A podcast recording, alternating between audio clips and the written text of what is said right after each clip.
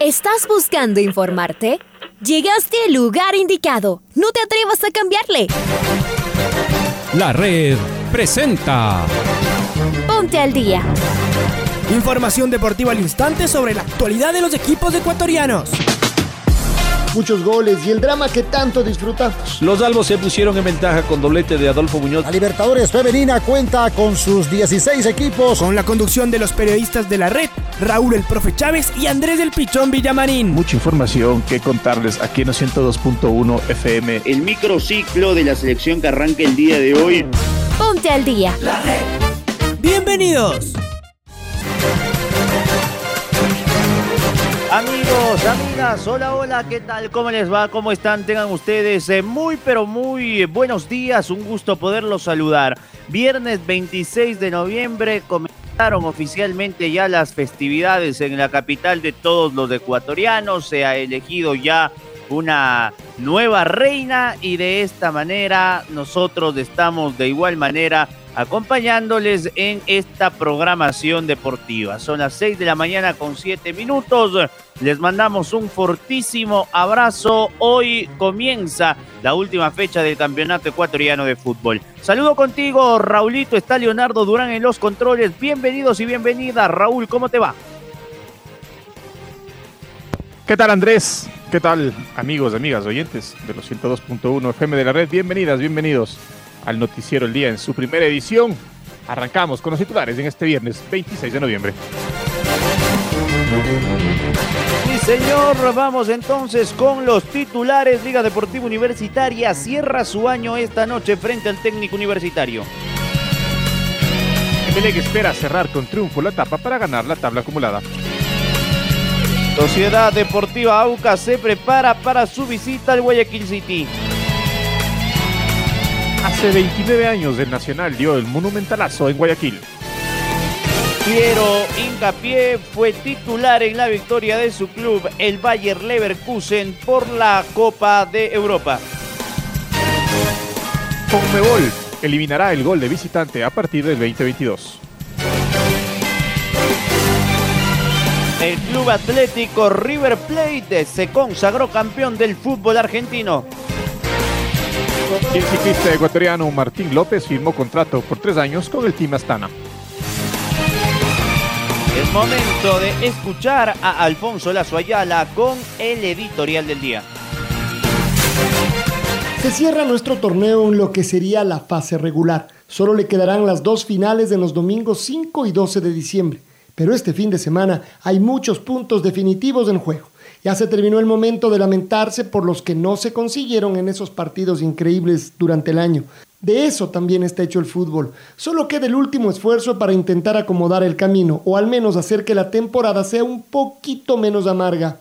Liga esta noche recibe al técnico universitario. Es curioso cómo se presenta cada uno y los comentarios que recibe. Tiene que ver con las expectativas generadas por sus presupuestos, por sus logros cercanos e históricos. Mientras el técnico parece terminar en orden su año, finalizará en un décimo lugar. Liga, que lo hará por delante en la tabla acumulada, será séptimo. Lo hace en medio de críticas muy duras y en absoluta desilusión. Son las reglas del juego, los actores las conocen.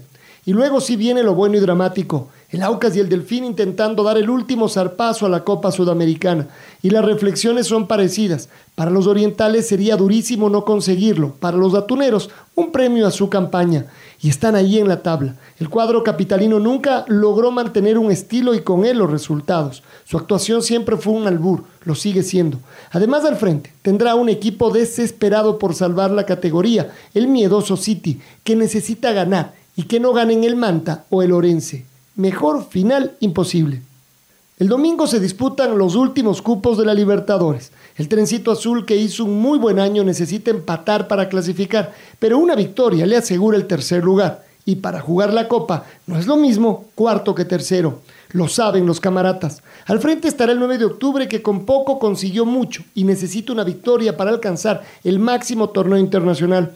A la expectativa el Barcelona que no puede perder en Ambato. Un empate le alcanza, pero le sabría a poco también.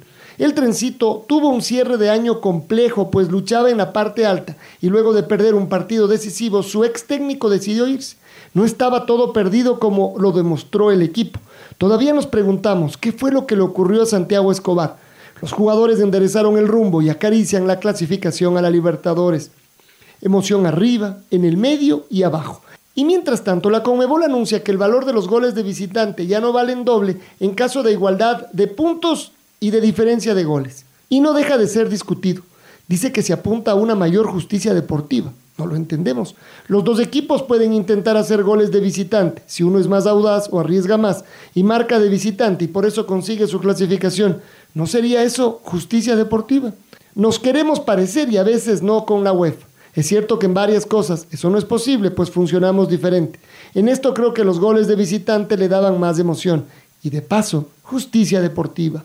Desde esta noche estaremos con el desenlace de la Liga Pro 2021. Acompáñenos en los 102.1 o en nuestros canales de YouTube y Facebook Live. En la red, la radio que siempre está en sus 25 años.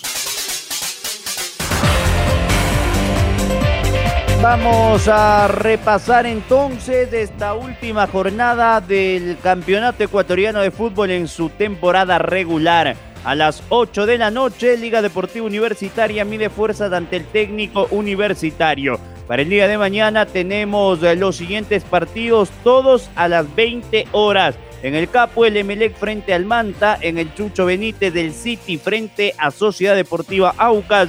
En el Hokkaido de Manta, Delfín frente a Munchugurruna. En el Olímpico de Robán, Bolmedo frente a Orense. Y en Cuenca, Deportivo Cuenca frente al Independiente del Valle. Ah, y me olvidaba, claro, del domingo. El domingo, Macará, Barcelona, 19 horas.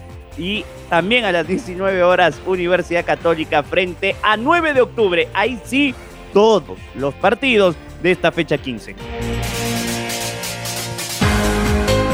Y es momento, y es momento de escuchar a Pablo Marini, director técnico de Liga Deportiva Universitaria, de cara a lo que será el último partido del año. Eh, sin duda que el análisis general es irregular, es una campaña irregular. Eh, el objetivo era clasificar a Copa Libertadores. En un momento estuvimos con esa opción de pelear la etapa. Eh, lamentablemente nos caímos y sin dudas eh, reviste un análisis de parte de todos. Creo que hay que hacer una gran autocrítica. De parte obviamente nuestra de cuerpo técnico, sin lugar a dudas ya la tenemos, pero también del jugador y de la dirigencia. Todos tenemos que estar muy unidos en eh, fortalecernos, en hacer esa autocrítica y de ahí empezar a crecer, que el año 2022 sea lo que buscamos y yo veo por todos lados, eh, sinceramente al margen de no haber clasificado a Copa Libertadores, eh, lo que significa ganar la Copa Sudamericana, con lo que significa tener esa copa en, las vitrinas del club, así que obviamente también es muy valorable, muy importante y debemos tener un año muy bueno también para buscar ese objetivo. Eh, vamos a buscar refuerzos en todas las líneas, arqueros, defensa, volantes y, delanteros, eh, tanto a nivel nacional como internacional. Y el rendimiento de Escoto para mí fue muy bueno, se bajó del avión, nunca había jugado en la altura, lo hizo y creo que lo hizo en gran medida, sabiendo que puede dar mucho más y que es parte del proceso de crecimiento de todos. Vamos a seguir con Liga Deportiva Universitaria. El equipo de Marini, justamente a quien escuchábamos, recibe al técnico universitario. Y este sería el equipo, el último de este año 2021. José Cárdenas en el arco, línea de cuatro en el bloque bajo, marcando la derecha José Quintero, la pareja de centrales con Franklin Guerra y Luis Caicedo para que por izquierda corra el jugador Cristian Cruz. En medio campo jugaría Lucas Ezequiel Piovi en compañía de Santiago Escoto para que en la generación de fútbol eh, esté el jugador Nilson Angulo, el Pepo Angulo, junto a Johan Julio. Arriba, Billy Arce y Yorcaev Reasco. Ese sería el equipo universitario para jugar frente al Rodillo Rojo.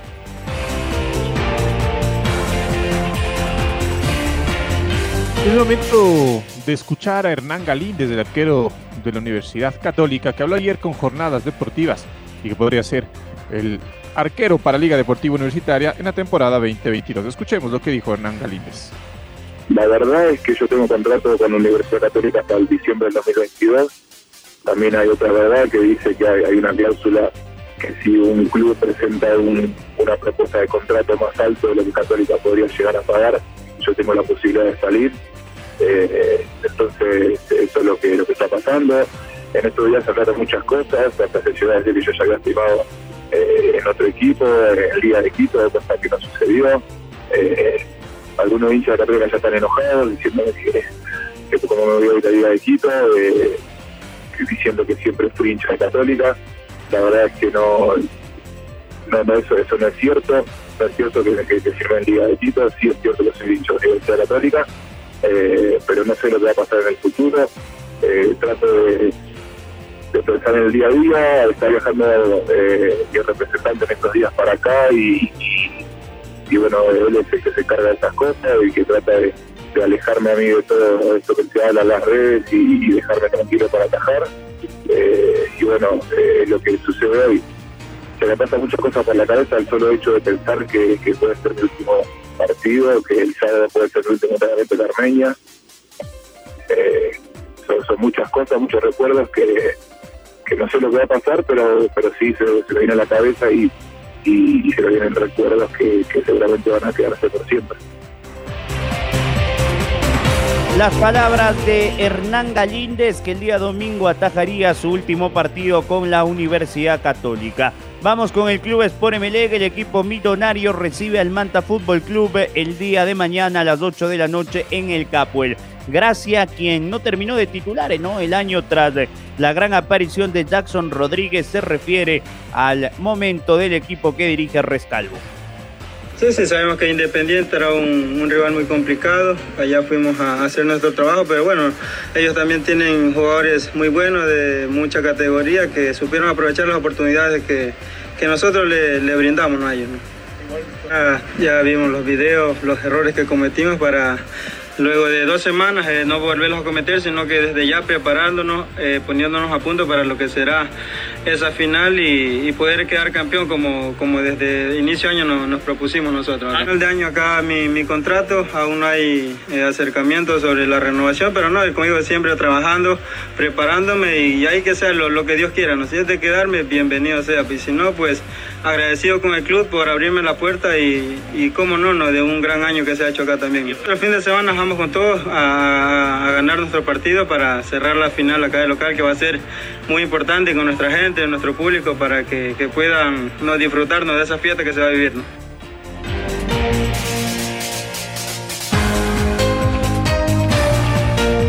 De inmediato nos contactamos con Maite Montalo porque el equipo de Héctor Vidoglio Sociedad Deportiva Aucas ha entrenado toda la semana con normalidad de cara al cierre del torneo. Los orientales necesitan ganar para asegurar el cupo a la Copa Sudamericana. Por lo tanto, irán a buscar el partido de forma ofensiva. Mike, ¿cómo estás? Buen día, cuéntanos. ¿Qué tal Andrés y Raúl? Un fuerte abrazo para ustedes. Se empezó ya la recta final para el cierre de la temporada. Hoy inicia la fecha 15 de la Liga Pro, donde varios equipos estarán luchando para salvarse del descenso, poder consolidar y asegurar su cupo en lo que será la Copa Libertadores, la Copa Sudamericana y también la localía para la final en cuanto a Emelec e Independiente. En esta ocasión les tengo novedades de Aucas porque el equipo oriental tendrá que visitar al Guayaquil City este sábado en horario en simultáneo, que serán los cinco partidos a las 20 horas, donde al Aucas solo le sirve la victoria para poder asegurar completamente su cupo a la Copa Sudamericana. Si es el caso que no lo logran, muchos de los jugadores, incluido su director técnico, han dicho que no habrá sido una buena temporada y algunos lo podrían catalogar como un fracaso para el equipo oro y grana. Héctor Vidoglio ha afirmado durante la rueda de prensa que irán a buscar el partido frente al Guayaquil City. Toda la semana se han preparado en óptimas condiciones para esta visita y los orientales, como les digo compañeros, necesitan ganar para poder asegurar su cupo en la Sudamericana del 2022. Por lo tanto, el equipo de Aucas irá a buscar el partido de forma ofensiva. Durante la semana también se habló muchísimo de que Aucas estaría pidiendo el VAR eh, para poder eh, evitar estos perjuicios que han dicho justamente ellos que han sido perjuicios perjudicados por el arbitraje en diferentes ocasiones, en diferentes partidos. Aucas hasta dio a conocer un comunicado bastante fuerte en contra de los árbitros y también algunos eh, de los principales de Liga Pro y hasta el presidente de Guayaquil City ha reaccionado de una manera negativa frente a estas acusaciones de Aucas. Así que, compañeros, este partido sin duda es demasiado importante para el equipo oriental que, como les digo, tiene equipo completo y va a ir con todo porque necesitan ganar. No hay otro resultado que le permita a, a estar estar tranquilo y poder asegurar su cupo en una Comebol Sudamericana que va a apoyar para que el equipo eh, haya tenido una temporada que podríamos denominarla como regular. Vuelvo con ustedes con más novedades. Y si se queda sin nada Aucas, mi estimada Maite, de regular pasaría a ser mala. En realidad, fracaso absoluto. Vamos con un recuerdo porque fue un día histórico ayer para el Nacional. El 22 de noviembre del 92 los puros criollos dieron la vuelta olímpica en el Estadio Monumental Banco Pichincha al empatar uno a uno con el Barcelona y se coronaron campeones del fútbol ecuatoriano. Dixon Quiñones fue el autor del empate que le dio a los puros criollos aquel título recordado con Ernesto Guerra como el monumentalazo. Carlos Edwin Salas nos recuerda, un abrazo, Chaca. Saludos cordiales compañeros, amigos, un gusto. Un 25 de noviembre del año 1992, el Club Deportivo Nacional se coronó campeón del fútbol ecuatoriano en el famoso Monumentalazo al empatar 1 a 1 con el cuadro torero. El gol del Nacional, así lo vivimos. ¡Mancha! Vamos el efectivo el giro por acción de Guerrero con la zurda desde la derecha. Ahí está cobrando, lleva la pelota.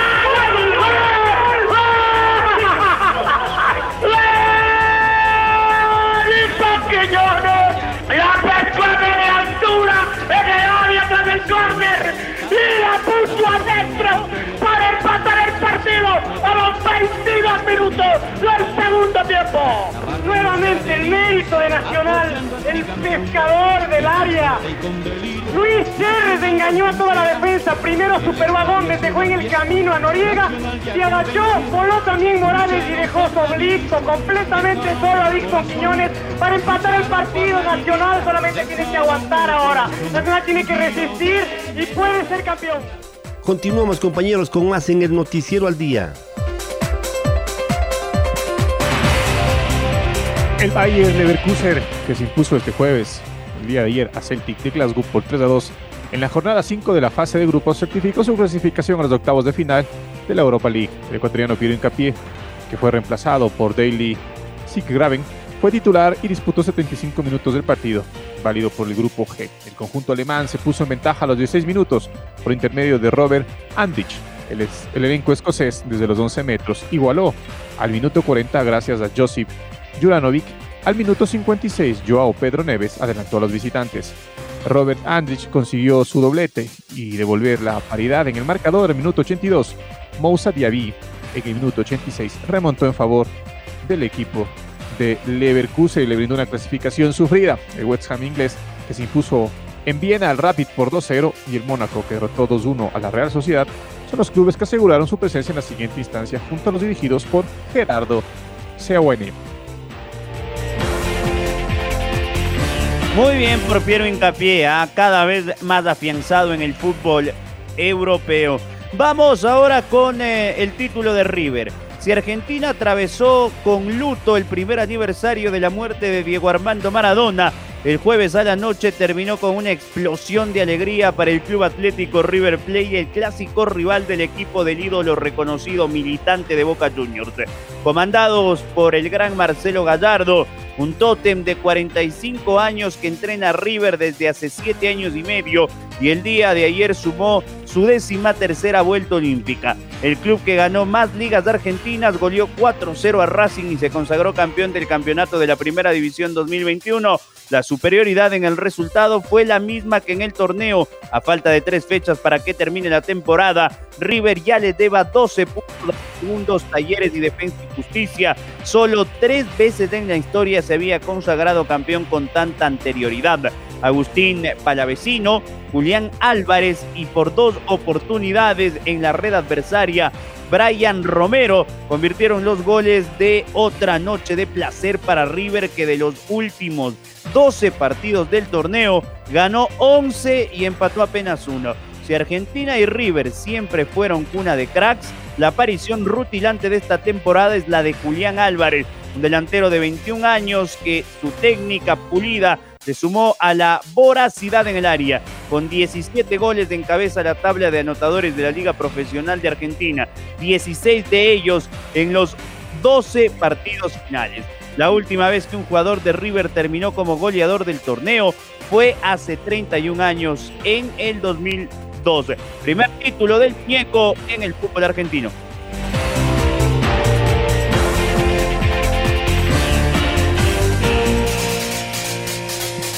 El día de ayer, a través de un comunicado, Conmebol anunció que el gol de visitante no va más de sus próximos torneos, todo con el fin de impartir una mayor justicia deportiva, según el comunicado. Mediante sus redes sociales, la Confederación Sudamericana de Fútbol dio a conocer que los conjuntos visitantes ya no tendrán la ventaja del gol convertido fuera de casa, replicando así el modelo europeo que UEFA ya implantó unos meses atrás. Esta regla fue puesta en vigencia en el fútbol mundial en 2005 como un estímulo para los equipos que jugaran en terreno de visitante. De esta forma, si un club recataba un, un empate con goles a domicilio y uno sin goles en casa, avanzaba hasta la siguiente ronda debido al peso de sus tantos mercados en territorio ajeno. Ahora, y con el propósito de volver más equitativo el juego, Conmebol optó por regresar al modelo tradicional de anotaciones en donde las condiciones serán iguales para ambos equipos. Esta regla empezará a regir en las competencias del balompié sudamericano a partir del 2022. Muy bien, eh, cerramos esta programación deportiva con el gol del recuerdo. El gol del recuerdo. La Campeonato del 2016, fecha 20, segunda etapa. Un día como hoy, Liga le ganó 1-0 a River Ecuador con gol de John Narváez. Lo relataba el Chacasalas, lo comentaba el Pato Granja. Va Padilla, con la pelota Padilla, metió un pase por la derecha, atención, va la Liga, el centro. Cierra el portero Molina, rechaza. Narváez, Narváez se fue, le pegó al arco. Gol, gol, gol,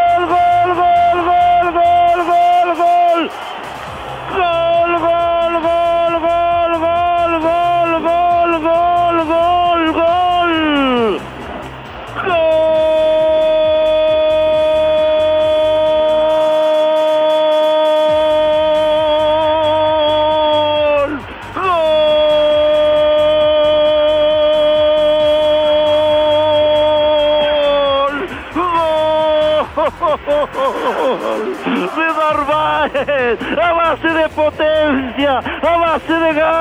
A base de corazón. A base de lo que usted quiera. Pero llega Narváez para mandar la pelota adentro. Y marca la liga. Este equipo que hace sufrir. Este equipo que no anota. Este equipo que no la tiene fácil casi nunca. Y aparece Narváez y manda la pelota adentro. La liga, la liga ya tiene uno. River. Cuando parecía. Que Liga se alejaba del arco de Molina cuando desperdiciaba las únicas galopadas que tenía, por más intermitentes que estas eran, termina de ser un centro de Padilla rechazado por Molina, tomado por el volante central Caicedo. Y este, vaya, qué manera de equivocarse, qué socio le faltaba a Liga, ese era Caicedo vestido de rojo, la deja viva dentro del área y llega John Narváez, el único que tuvo fe, que creyó que todo era posible y desarraja un zurdazo cuando parecía imposible que llegue la pelota para marcar el 1 a 0. Ahora ya estás al día junto a nosotros. La red presentó Ponte al día. Informativo completo sobre la actualidad del fútbol que más nos gusta, en donde estés y a la hora que tú quieras. Conectado con nosotros en las redes de la red. Síguenos como arroba la red Ecuador y no te pierdas los detalles del deporte minuto a minuto. Escúchanos en vivo en TuneIn y en los 102.1 FM en Quito. ¡Te esperamos!